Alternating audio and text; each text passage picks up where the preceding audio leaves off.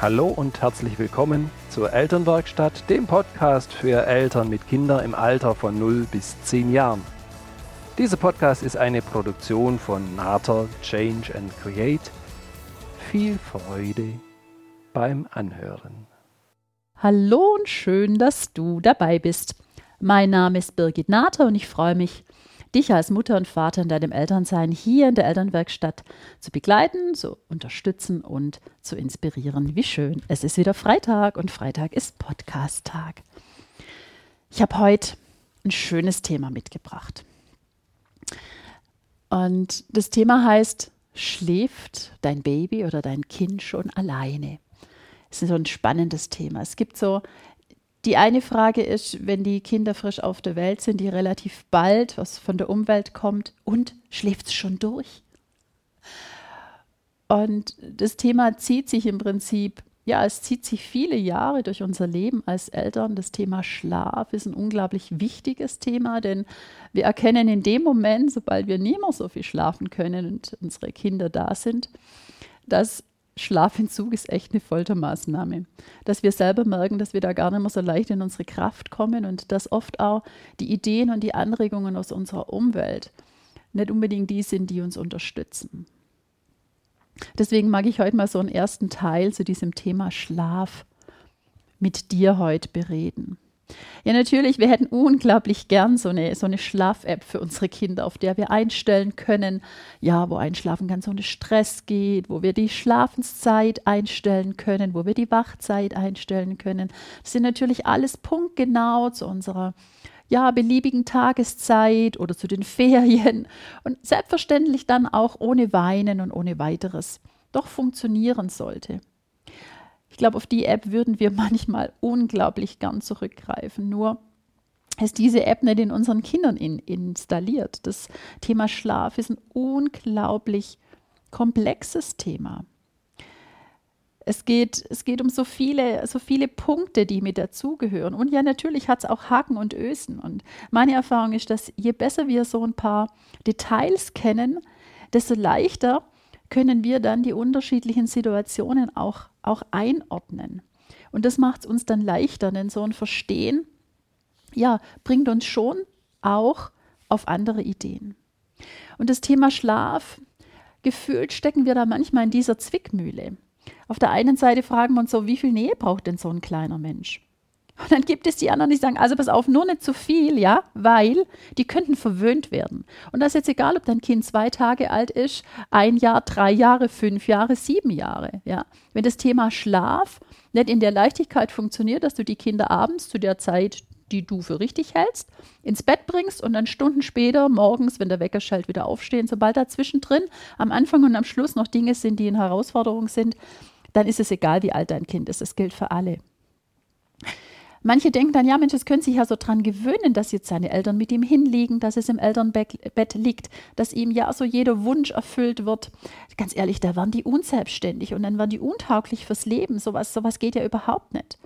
Dann gibt es die anderen Menschen, die sagen, und spielt wieder das Alter deines Kindes spielt dort keine Rolle. Sofern das Thema Schlaf eine Herausforderung ist, dann ist es auch jetzt genau das hier passend. Und die anderen sagen ganz ehrlich, um eine sichere Bindung zu haben, um Vertrauen in sich und seine Umwelt zu haben, da braucht es diese Nähe, da braucht es die Verlässlichkeit. Denn erst wenn das Vertrauen da ist, und das kriege ich nur über immer wieder, ist jemand da, der mich unterstützt, der mich hält, der mich trägt, der Nähe gibt, erst dann kann ich selbstständig sein. Und erst dann habe ich die Chance, auch wirklich für mich selber einzustehen und Dinge alleine lösen zu können. Und dieser Paar, dieser Gedanke, dass du das Kind ins Bett legst, es gibt diese Kinder. Absolut. Meine Erfahrung, es sind die der, die der anderen. Es gibt die Kinder, die sagen, ja, ich liege hin und ich freue mich auf den Schlaf und 8, 9, 10, 12, 13, 14 Stunden später wache ich erst wieder auf. Zwischendrin haben wir keinen Kontakt. Ja, das gibt es. Und es gibt eine Vielzahl der Kinder, die da was ganz anderes brauchen. Denn das alleine einzuschlafen, das passt überhaupt nicht ins Programm der Babys und der Kinder. Und da dürfen wir tausende von Jahren zurückdenken. Denn wenn es so gewesen wäre, dass Kinder so einfach hinlegen und dann schlafen und keiner braucht mehr schauen, ganz ehrlich, die hätten da gar nicht überlebt damals, sondern die wären vom Bären verschleppt, das Säbelzahntiger hätte sie gefressen und, und, und. Deswegen ist diese Nähe zu den anderen zum Thema Schlaf ist so unglaublich wichtig, weil es hat uns das Überleben gesichert. Die Sippe, dass jemand da ist, dass jemand sich, sich kümmert, das ist das, was noch ein altes Programm in uns ist. Ja, wir haben heute sichere Kinderzimmer, da gibt es keinen Säbelzahntiger, zumindest in den meisten nicht. Und trotzdem ist das Programm in uns noch so aktiv, dass die Kinder gerade beim Einschlafen, beim Schlafen überhaupt Unterstützung brauchen.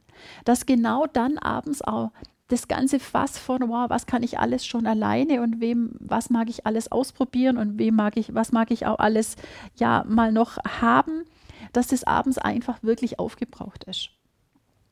Da brauchen sie uns, denn du weißt, auf der einen Seite steht die Verbundenheit, dann kommt das Spannungsfeld, das Spannungsfeld Autonomie, das heißt, tagsüber haben sie auch viel selber ausprobiert und dann brauchen sie gerade in den Zeiten, die herausfordernd sind, wo ihr eigenes Potenzial im Prinzip wirklich erschöpft ist, gerade in den Zeiten, da brauchen sie absolut uns wieder. Da sind wir diejenigen, die für sie die Dinge richten können, die, wo sie sich fallen lassen können, wo sie sagen können, Mensch, jetzt habe ich wirklich schon so viel erlebt und, und gerade Schlafen ist, ist was ganz Herausforderndes. Zu Beginn haben die Kinder gar nicht diesen tiefen Tiefschlaf. Das ist auch ein Ur Urzeitmodell noch in uns. Wir sagen, pass auf, wenn da ein kleines Geräusch ist, dann darf ich das mitkriegen, weil möglicherweise wandert die Sippe ab, ja, und hat im Moment mal vergessen, dass ich auch noch da liege. Deswegen, ja, da, da werde ich dann mal nochmal wach und gebe auch mal nochmal laut. Und diese uralt Programme, die triggern die Kinder heute noch. Das ist wirklich heute noch in uns drin, wo wir manchmal gar nicht verstehen, zu sagen, Mensch, komm, bei uns ist doch alles sicher und schönes Zimmer und warm und gemütlich. Ja, und das alte Modell, das alte Programm in uns ist so viel stärker als die anderen Dinge, die wir erleben, weil wir eben schon so lange damit zu tun haben. Und ganz oft ist es so, dass Sofern es für uns anstrengend ist zum, zum Thema Schlaf, dann liegt es manchmal gar nicht an den Babys, weil der Schlafrhythmus der Babys ist ein, ein Stück anders als bei uns. Die Sequenzen, wo sie in Tiefschlaf kommen, wo sie in leichten Schlaf kommen, wo sie Traum haben, wo sie Wachphasen haben, das sind viel kürzere Sequenzen als bei uns. Dann habe ich dir gerade schon gesagt, die Kinder tauchen oft gar nicht so tief ab, bedingt durch das zu sagen, hallo, ich darf mal auch noch was mitkriegen. Es könnte ja sein, dass die gleich abwandern und ähm, mich möglicherweise gar nicht mitnehmen wollen würden. Das kommt da noch mit dazu. Und da ist es ganz oft so, dass wir so Erwartungen haben und dass unsere Erwartungen da ein Stück weit auch im Weg stehen, dass wir vergleichen, wie machen es, wie erleben das andere Familien. Und ich erlebe es oft, du weißt, dass ich PKIP-Kurse gebe, wo ich Eltern im ersten Lebensjahr begleite. Wenn wir zu dem Thema Schlaf kommen, dann sagen die Eltern, also für die, die es dann wirklich schon gemerkt haben, was, was da draußen läuft, dass sie gar nicht mehr ganz erzählen, was wirklich stattfindet. Weil dann bekommen sie so komische Ratschläge. Und deswegen da draußen ist es oft so, dass dann die Menschen sagen, nee, nee, das, das passt schon, das Kind, kind schläft schon. Weil sie mit dem, was ihnen dann an Kommentaren und an Haltung begegnet, dass sie, dass sie das nicht unterstützt, sondern ganz im Gegenteil, dass sie das noch mehr verunsichert. Dass, dass Eltern nicht mehr trauen, ja, ihrem Gefühl nachzugehen, zu sagen, Mensch, ich sehe das Kind, das braucht mich und am Anfang ist Schnee so wichtig, dass Bindung entstehen kann. Ich trage das Kind, ich kuschel mit dem Kind, ich begleite es im, im, im Schlaf, ne? so wie wir das Essen, das Spielen, das alles mit unterstützen. So darf es beim Schlaf auch sein. Nur im Draußen wird im Prinzip das oft so nicht erkannt und die Ratschläge, die sie dann kriegen und die Verunsicherung, die oft auch in ihnen dann herrscht. Deswegen sagen das viele auch gar nicht mehr und sagen nur noch, nee, nee, das passt dann schon. Und das sind wirklich so unsere Erwartungen, die wir da ein Stück weit dran haben, dass wir da nochmal schauen dürfen, was ist denn das, was den Kindern wirklich hilft? Was ist das, was die Kinder brauchen? Wie, wie funktioniert denn der Schlaf bei den Kindern? Und dieses Verwöhnen, sich nicht auf der Nase rumtanzen zu lassen, ist oft so ein Argument, was da ja unterschwellig den Eltern suggeriert wird. Ne? Also dann darf man dann muss man es halt auch mal schreien lassen. Was lernt das Kind dadurch? Es lernt absolut keine Strategie, die hilfreich ist für sein Leben. Die Kinder weinen, das wird da vorausgesetzt als Idee, die weinen, um uns zu ärgern. Die weinen aus Absicht. Und das gibt es bei den Kindern nicht. Absicht kommt erst Jahre später aufgrund von vielen Erfahrungen. Ganz zu Beginn gibt es diesen Part Absicht bei den Kindern nicht, sondern die Kinder weinen dann, wenn sie sagen, Mensch, ich kann das selber gerade die Situation nicht lösen. Ich brauche da wirklich eine Unterstützung. Und für uns ist es nochmal zu schauen, welche Strategien bringen wir denn da den Kindern bei? Was passiert denn bei dem Weinen lassen? Du weißt es.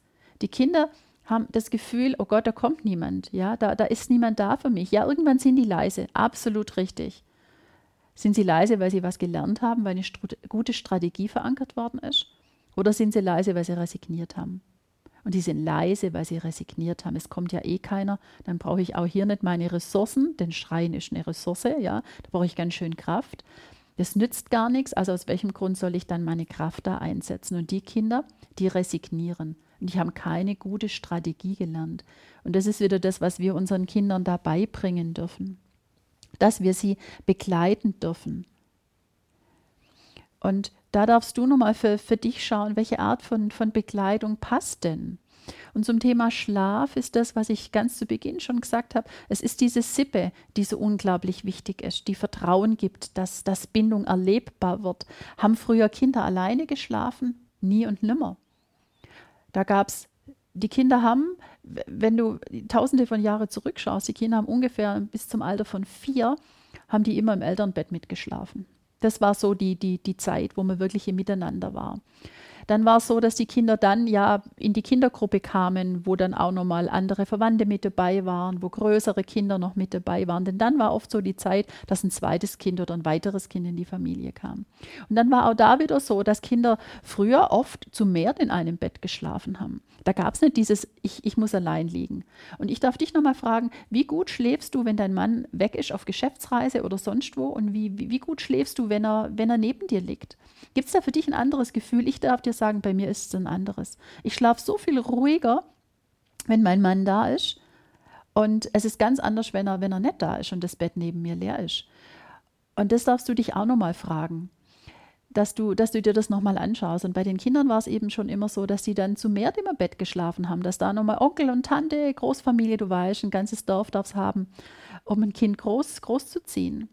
Und das ist das, was so, ein, was so ein Urgefühl in uns drin ist. Es ist nicht dieses Alleinliegen. Ja, für manche Kinder mag das okay sein. Nur schau dir das an, eben nicht passt immer alles für alle. So, jetzt die Frage: Habt ihr ein Familienbett? Ist es für dich okay, gemeinsam mit den Kindern zu schlafen? Und zu dem Thema Familienbett, mag ich dir nur noch mal sagen, was, was, was könnte so eine ganz optimale Geschichte sein? Eine optimale Geschichte könnte sein, und jetzt schau mal, ob du mutig bist. Du packst das Ehebett raus, ihr baut es ab. Du kannst ja natürlich den Lattenrost und die Matratze lassen. Dann hast du schon mal zwei auf dem Boden. Dann besorgst du dir nochmal einen Lattenrost und eine Matratze und ihr habt drei Matratzen aneinander oder sogar vier. Ihr macht im Prinzip wirklich eine Liegewiese.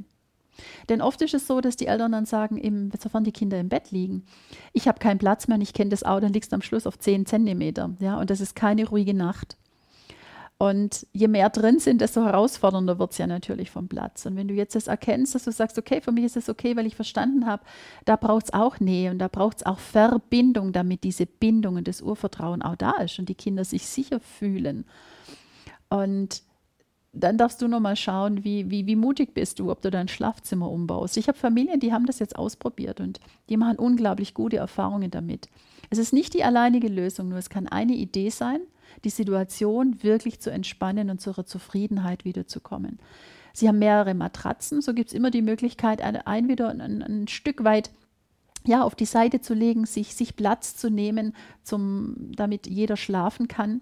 Und je mehr Platz zur Verfügung ist, desto leichter ist es ja natürlich. Deswegen schau mal, ob das Thema Familienbett für dich eine Lösung sein kann, dass du wirklich mutig bist, dein Bett abzubauen und eine Familienliegewiese zu schaffen und somit Leichtigkeit, Nähe und Verbindung zulassen kannst.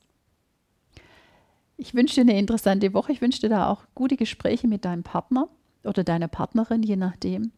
Dass, sofern das Thema Schlaf für euch noch eine Herausforderung war, dass ihr seht, es geht darum, neue Dinge zu tun und möglicherweise kann der Podcast ja schon der erste Schritt in eine Veränderung sein.